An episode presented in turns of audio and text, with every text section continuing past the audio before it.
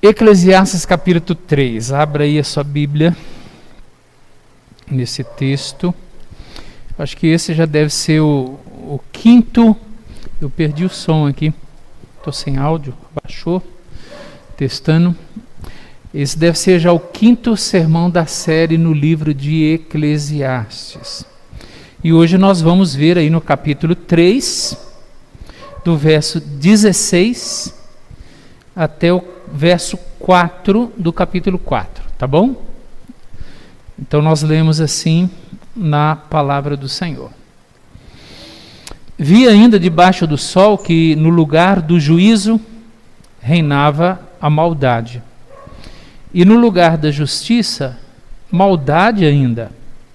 Então disse comigo: Deus julgará o justo e o perverso, pois há tempo para todo propósito e para toda boa toda obra. Disse ainda comigo: É por causa dos filhos dos homens para que Deus os prove e eles vejam que são em si mesmos como os animais. Porque o que sucede aos filhos dos homens sucede também aos animais. O mesmo lhe sucede. Como morre um, assim morre o outro. Todos têm o mesmo fôlego de vida. E nenhuma vantagem tem o homem sobre os animais, porque tudo é vaidade. Todos vão para o mesmo lugar. Todos procedem do pó, e ao pó tornarão. Quem sabe se o fôlego de vida dos filhos dos homens se dirigem para cima e o dos animais para baixo, para a terra? Pelo que vi, não haver coisa melhor do que alegrar-se o homem nas suas obras, porque essa é a sua recompensa. Quem o fará voltar para ver o que será depois dele? Vi ainda todas as opressões que se fazem debaixo do sol. Vi as lágrimas dos que foram oprimidos, sem que ninguém os consolasse. Vi a violência na mão dos opressores, sem que ninguém consolasse os oprimidos pelo que tenho por mais felizes os que já morreram, mais do que os que ainda vivem. Porém, mais que uns e outros, tenho por feliz aquele que ainda não nasceu e não viu as más obras que se fazem debaixo do sol. Então vi que todo trabalho e toda destreza em obras provém da inveja do homem contra o seu próximo. Também isso é vaidade e correr atrás do vento. Oremos, irmãos. Pai querido, obrigado pela tua palavra lida nesse momento. Palavra que o Senhor deixou inspirada para nós e que, embora a passagem seja de difícil compreensão, nós queremos aprender com ela. Queremos que teu Espírito traga iluminação ao nosso coração, à nossa mente, para que possamos ouvir o Senhor falar conosco nessa noite. E assim, entendendo melhor a tua palavra, possamos amá-la e possamos é, defendê-la e pregá-la. Assim nós oramos em nome de Jesus. Amém. Otávio, tenta dar um pouquinho mais de áudio para mim, um, um, aumentar um pouquinho, ou um retorno, não sei como é que. É, só para eu poder me ouvir um pouquinho. É, que eu não estou me ouvindo muito pouco. Melhorou um pouquinho. Melhorou um pouco, tá. Muito bem, irmãos. Nós temos esse texto. Você já tinha lido esse texto já? Já tinha lido esse texto? Provavelmente em algum momento você leu essa passagem bíblica e ficou se perguntando, mas o que, que Salomão está querendo nos ensinar aqui? É, que Salomão está nesse, nesse trecho, nesse bloco que nós acabamos de ler, Salomão quer nos ensinar um pouco a respeito dos efeitos da queda na vida do ser humano e qual é a resposta de Deus para esse efeito da queda.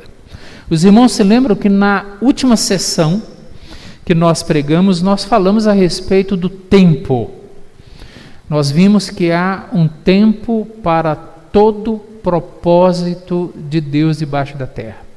Então, Salomão mostrou para nós de que o tempo está nas mãos de Deus, de que Ele comanda o tempo, Ele é Senhor do tempo, Ele é Senhor da história, e que há tempo para todo propósito. Ele nos ensinou isso.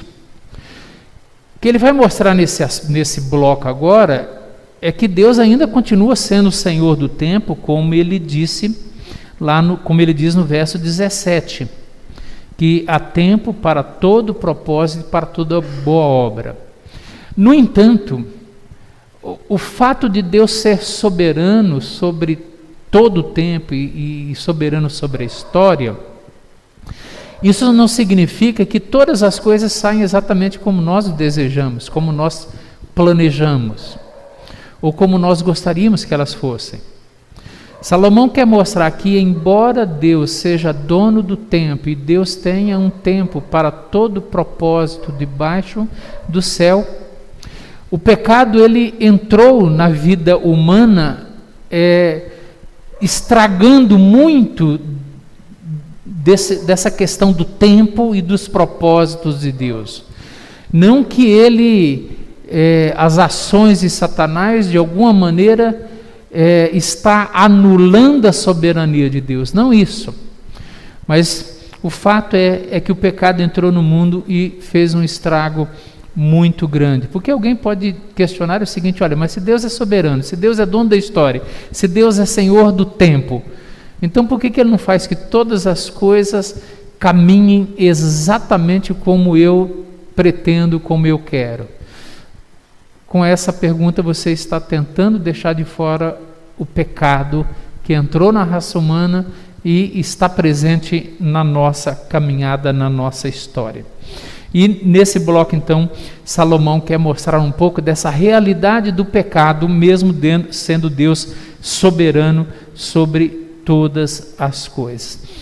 Ah, os efeitos da queda. Quando nós falamos da queda, nós estamos falando a, a, respeito do pecado dos nossos primeiros pais, do pecado de Adão, do pecado de Eva, lá no paraíso.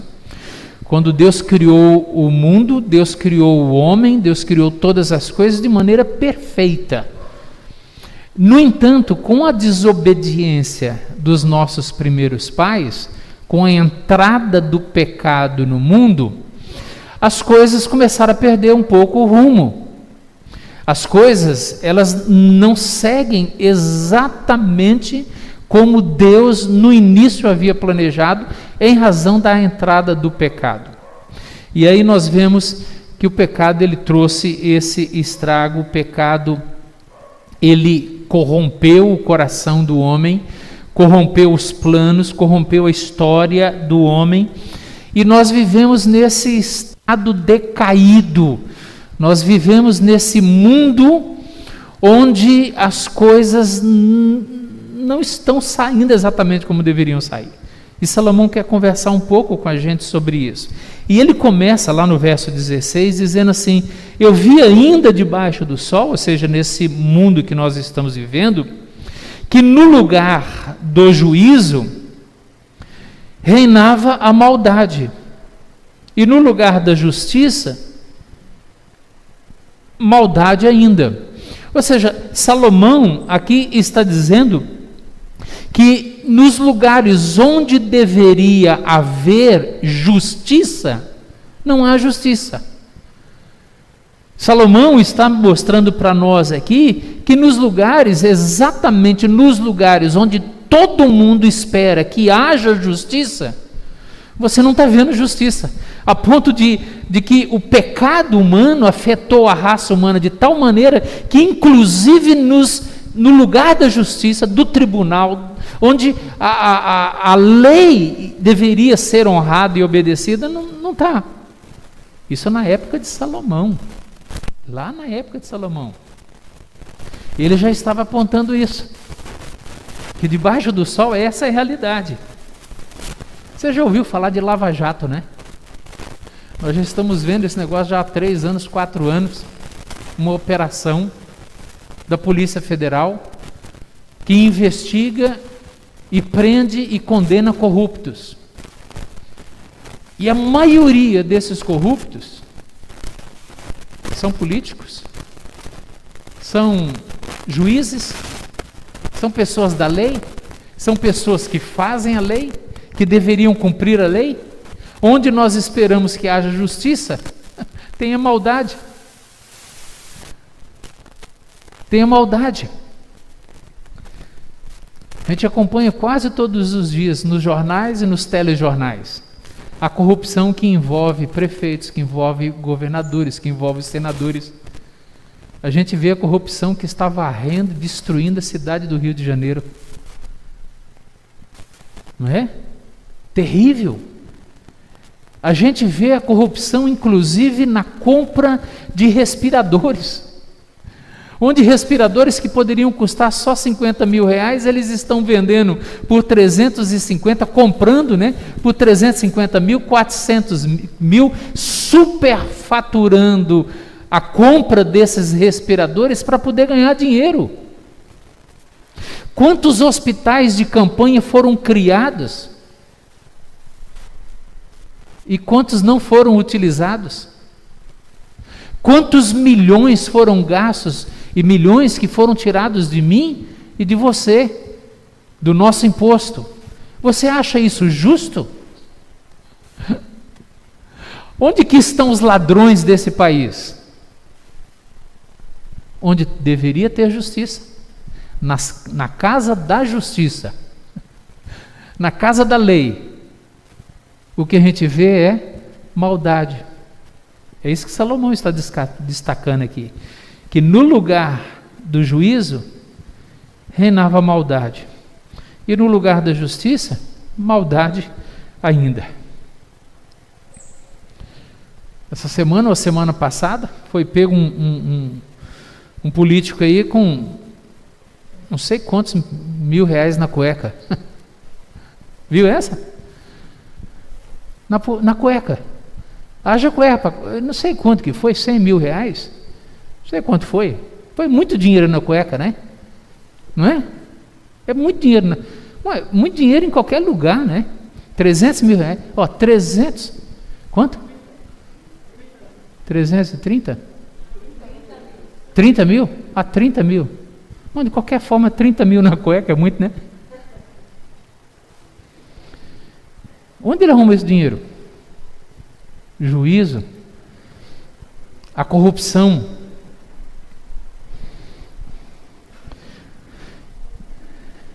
Agora, a injustiça não está apenas nesses grandes lugares. A injustiça também ela reina e está presente em todas as camadas da sociedade. Nós sofremos de injustiça no trabalho. Provavelmente você deve ter tido algum momento, mas isso não é justo. Isso que eles estão fazendo comigo não é justo. Nós sofremos com injustiça. Sofremos com injustiça na escola, no trabalho, no trânsito, nos negócios, na vizinhança. A injustiça é uma realidade desse mundo caído. Salários desiguais. Aliás, no 4:1, veja o que, que ele diz: vi ainda todas as opressões que fazem debaixo do sol. Vi as lágrimas dos que foram oprimidos, sem que ninguém os consolasse. Vi a violência na mão dos opressores, sem que ninguém consolasse os oprimidos. Então veja, a opressão também é fruto da queda. A injustiça, a corrupção é fruto da queda, a opressão é fruto da queda salários cada vez mais achatados, a opressão com tantos impostos que nós pagamos, o racismo que está presente na sociedade, patrões que oprimem, chefes que oprimem, gerentes que oprimem, funcionários que oprimem seus colegas de trabalho. Há muita opressão no nosso país. Há muita humilhação, há muito preconceito, tudo isso, segundo Salomão, fruto da, da, da queda, fruto do pecado. No verso 4 do capítulo 4, diz: Então vi que todo trabalho e toda destreza em obras provém da inveja do homem contra o seu próximo. Por que, que as coisas acontecem erradas desse jeito? Inveja. Por causa da inveja que está no coração do homem. A inveja que, que é fruto do pecado, a ganância, a cobiça, o egoísmo. Nós vivemos isso debaixo do sol. Mesmo sabendo que Deus é Senhor da história e do tempo e que tudo está acontecendo de acordo com a vontade dEle. Mas o fato é que ainda assim nós lidamos com todos esses pecados, todos esses prejuízos da queda. Aí você fala assim: por que, que Deus não vem e arrebenta com essa turma toda de uma vez só, né? Por que, que Deus não vem e já dessa marreta na cabeça desses caras todos, né? Por que, que Deus não vem e acaba logo com essa injustiça toda? A gente não aguenta ver tanta coisa errada no nosso país, a gente não aguenta ver tanta injustiça, tanta opressão, tanta maldade no nosso país, a gente não aguenta ver. Por que, que Deus não vem e acaba logo com tudo isso? Olha o verso 17, o que, que Salomão diz. Então disse comigo: Deus julgará o justo e o perverso, pois há tempo, há tempo para todo propósito debaixo do sol. Ou seja, se dependesse de mim e dependesse de você, o juízo de Deus chegaria quando? Amanhã. Não é assim? Quando a gente vê muita coisa acontecer, tudo isso acontecendo, você fala assim: Deus já poderia descer o sarrafo amanhã. E quando eu acordar e abrir os meus olhos, esse mundo já está limpo dessa raça de maldades, de corruptos. Mas Deus que é paciente, Deus que é longânimo e Deus que é dono do tempo, ele não vai fazer nem depois e nem antes.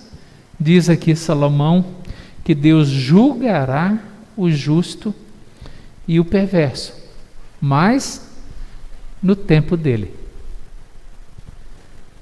No tempo dele. Mesmo porque se Deus fosse descer o sarrafo amanhã, talvez eu e você não ficaríamos isentos, imunes e livres disso. Porque podemos não praticar grandes injustiças, mas às vezes praticamos injustiças menores.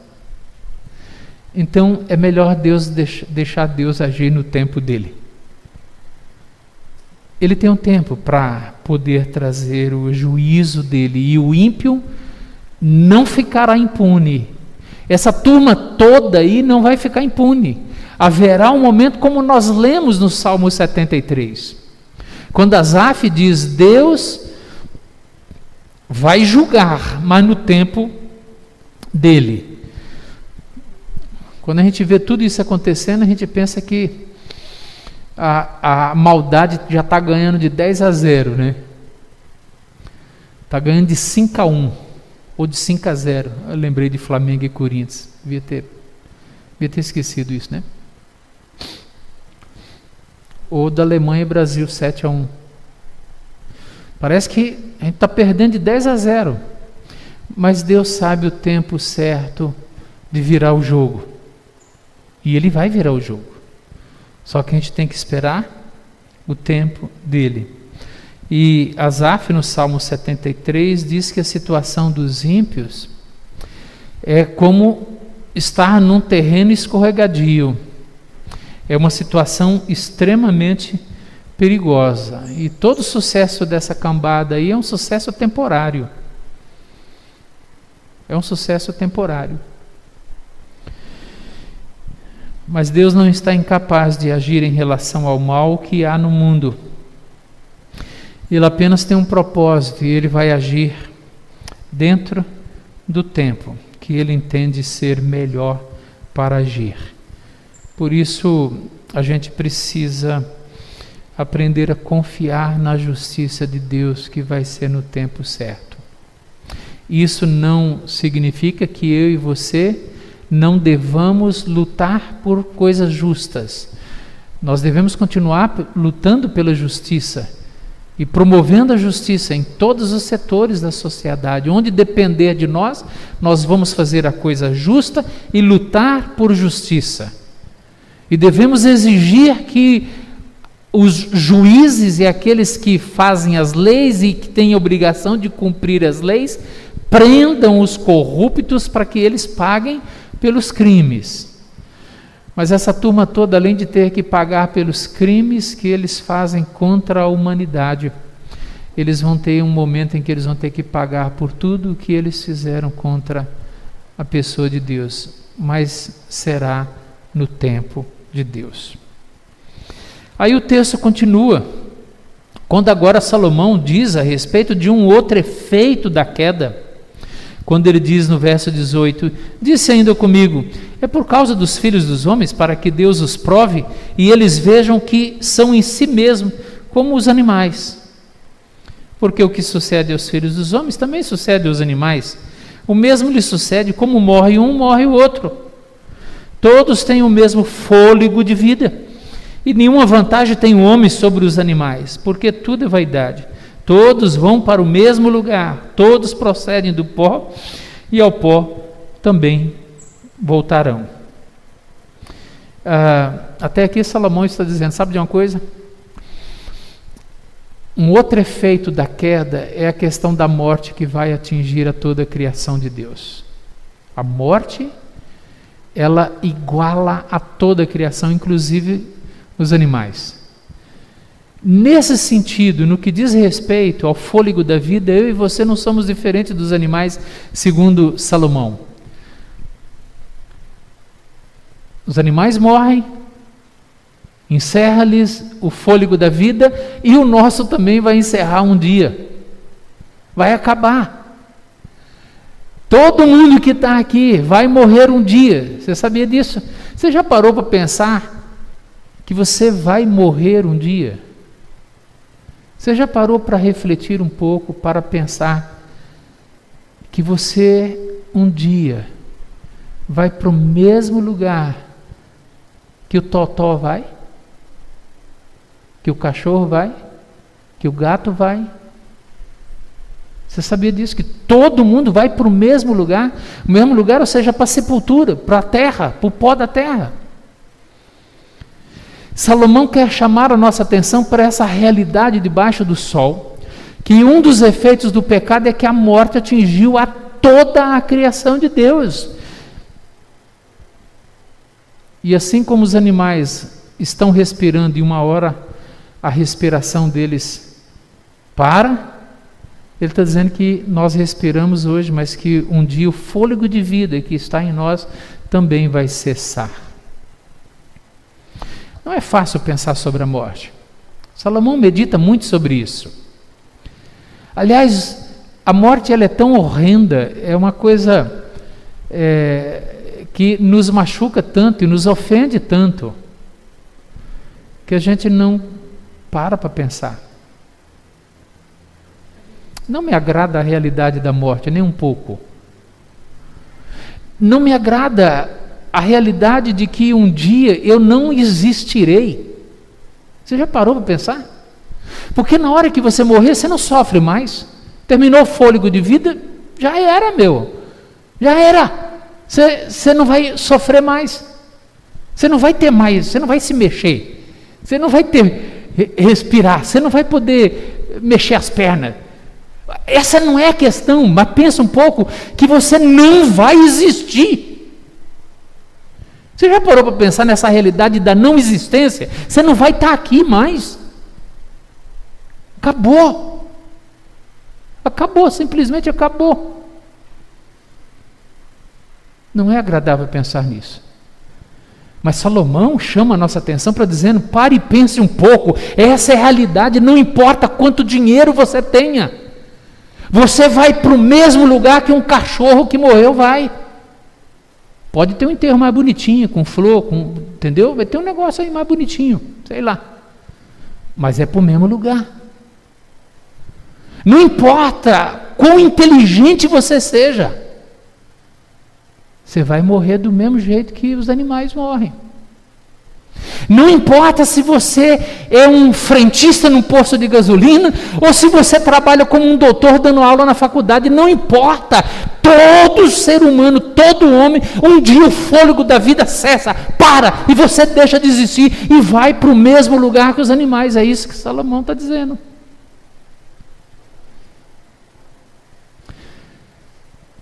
Mas a gente não gosta de pensar nesta realidade da não existência, de que tudo acabou, que cessou.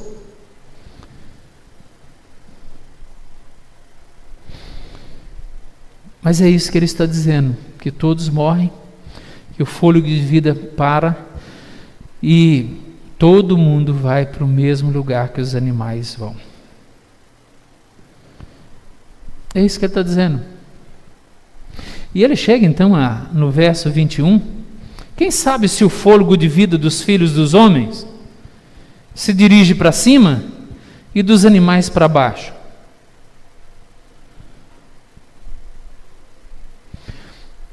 Mais ou menos assim, está dizendo: como é que você sabe que quando você morrer você vai para cima e quando o animal morre vai para baixo? Como se quer, querendo dizer, como é que você sabe? Que quando encerrar e deixar de existir, você vai para o céu e os animais vão continuar na terra.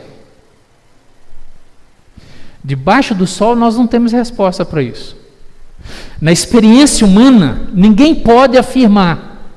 Pela experiência humana, pelos estudos, não existe nenhum campo do conhecimento humano, da experiência humana, em que você vai poder chegar à conclusão de que ah, é diferente Veja, é diferente. Embora sobre a morte atingindo a todos e não há diferença nenhuma entre os animais, o que ele está querendo provocar em nós é o seguinte: mas e quanto ao destino? E quanto ao destino, será que há diferença?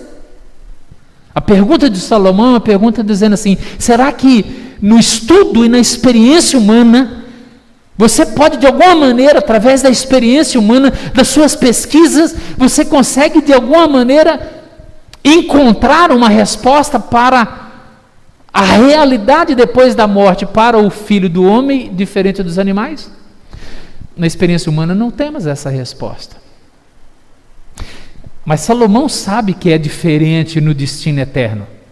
Porque em, no capítulo 12, ele vai dizer que o pó volte ao pó e o espírito vai para Deus. Lá na frente ele vai defender isso. Mas aqui ele está chamando a nossa atenção para dizer para nós que na experiência humana nós não temos resposta para isso.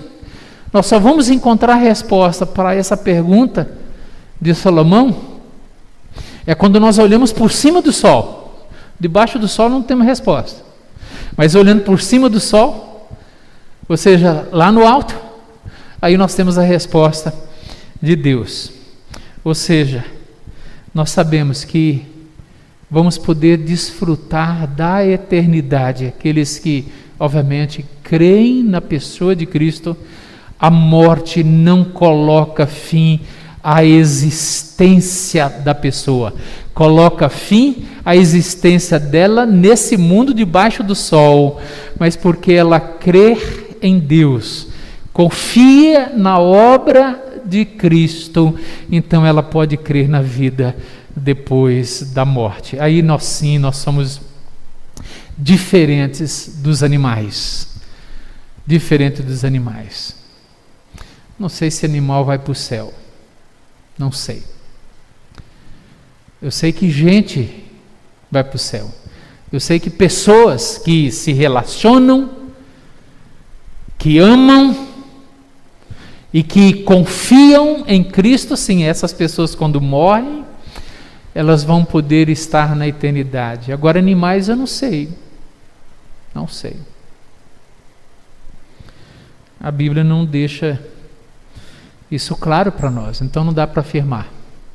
Com certeza a Bíblia afirma que nos nossos relacionamentos, pessoas que confiam em Deus vão estar lá. Numa sociedade em que cada vez mais as pessoas começam a adotar cachorros ao invés de gente, até levam o cachorro em psicólogo. Sabia disso, né? Você sabia disso, né? Cada um, cada um. Mas numa sociedade onde as pessoas hoje têm, têm o, o cachorrinho de estimação, o cachorrinho está deprimido, leva o cachorrinho no psicólogo. Eu acho que está na hora de você começar a pensar uma coisa. Quando tudo isso acabar e o cachorrinho ir para a terra, e você crendo em Deus, você vai para o céu, então é melhor a gente sempre começar a valorizar mais gente do que cachorro, mais gente do que gato. Não estou dizendo que você não tem que valorizar gato e cachorro, não é isso. Mas comece a valorizar gente, porque no céu certamente vai gente. Mas ainda, um terceiro ponto que eu queria chamar a atenção dos irmãos nesse texto, difícil o texto de Salomão, é quando Salomão diz assim no verso de número 22: pelo que vi, não haver outra coisa melhor do que alegrar-se o homem nas suas obras, porque essa é a recompensa. Quem o fará voltar para ver o que será depois dele? Isso aqui a gente já tratou nessa segunda parte. E ainda, é, é como se Salomão estivesse aqui dizendo para nós o seguinte: que não obstante toda a maldade que nós temos no mundo, que não obstante todos os efeitos da queda, a injustiça, a corrupção, a, a opressão, a inveja, a morte, a realidade da morte, tudo isso, Salomão diz para nós o seguinte: que Deus, ainda assim, na sua misericórdia, Deus dispensa para nós a sua misericórdia, para a gente poder, enquanto nós estamos aqui, podemos desfrutar das coisas boas que Deus deu para nós. Não é interessante isso? Que Deus pensou em nós. Embora tudo, ele, segundo ele fala, isso é vaidade de vaidades, mas Deus, na sua bondade, ele diz assim: olha, não há nada melhor do que o homem se alegrar com aquilo que Deus tem dado para ele. Então, enquanto a morte, embora seja uma realidade, conquanto a morte seja uma realidade para todos nós, mas enquanto ela não chega, vamos desfrutar daquelas coisas boas que Deus tem dado para nós. É? Vamos desfrutar das coisas boas que Deus tem dado para nós.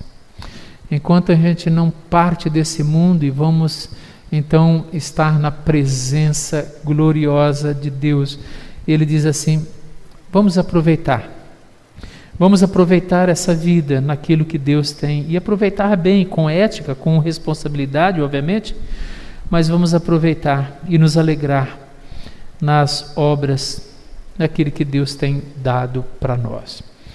De fato, isso é viver com gratidão aquilo que Deus tem dado para nós. Salomão tem esses tem esses lampejos também quando ele dá um desânimo em nós, né? Você já percebeu isso? Que ele joga a gente lá embaixo. Ele coloca a gente lá embaixo dizendo tudo é vaidade, vaidade, vaidade, é tudo correr atrás do vento. Daqui a pouco ele traz uma palavra um pouco mais animadora.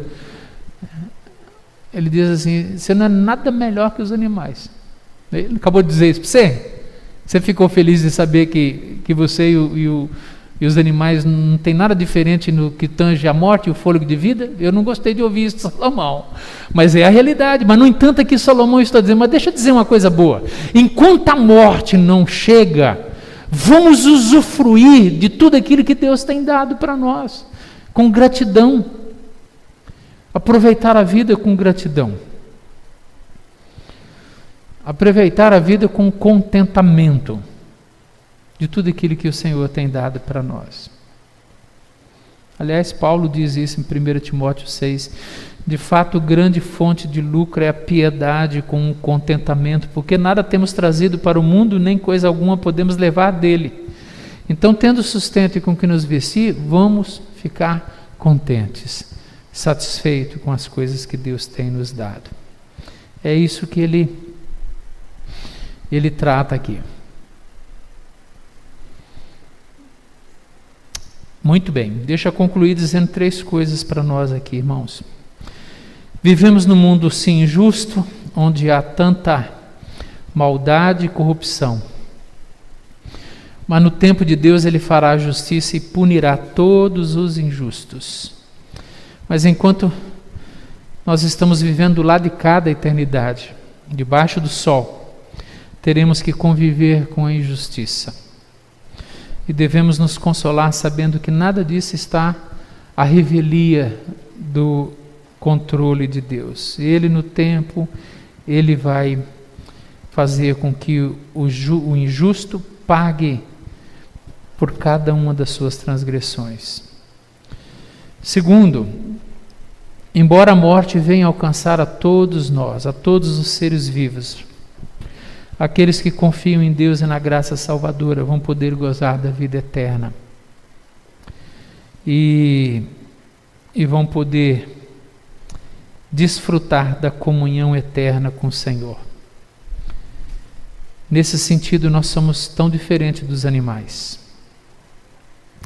E terceiro, precisamos viver uma vida desfrutando de tudo aquilo que Deus nos dá nesse mundo, com alegria e com satisfação, mesmo em meio a tantas injustiças.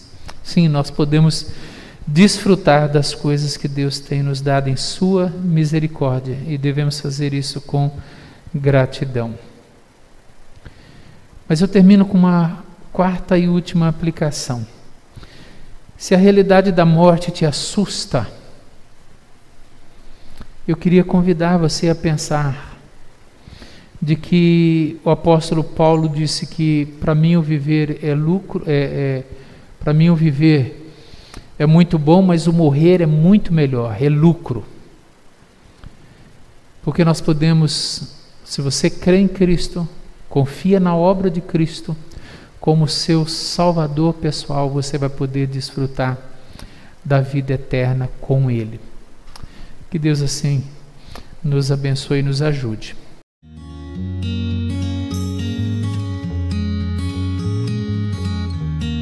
Igreja Presbiteriana do Parque São Domingos, Rua Homero Salles, 1014, Parque São Domingos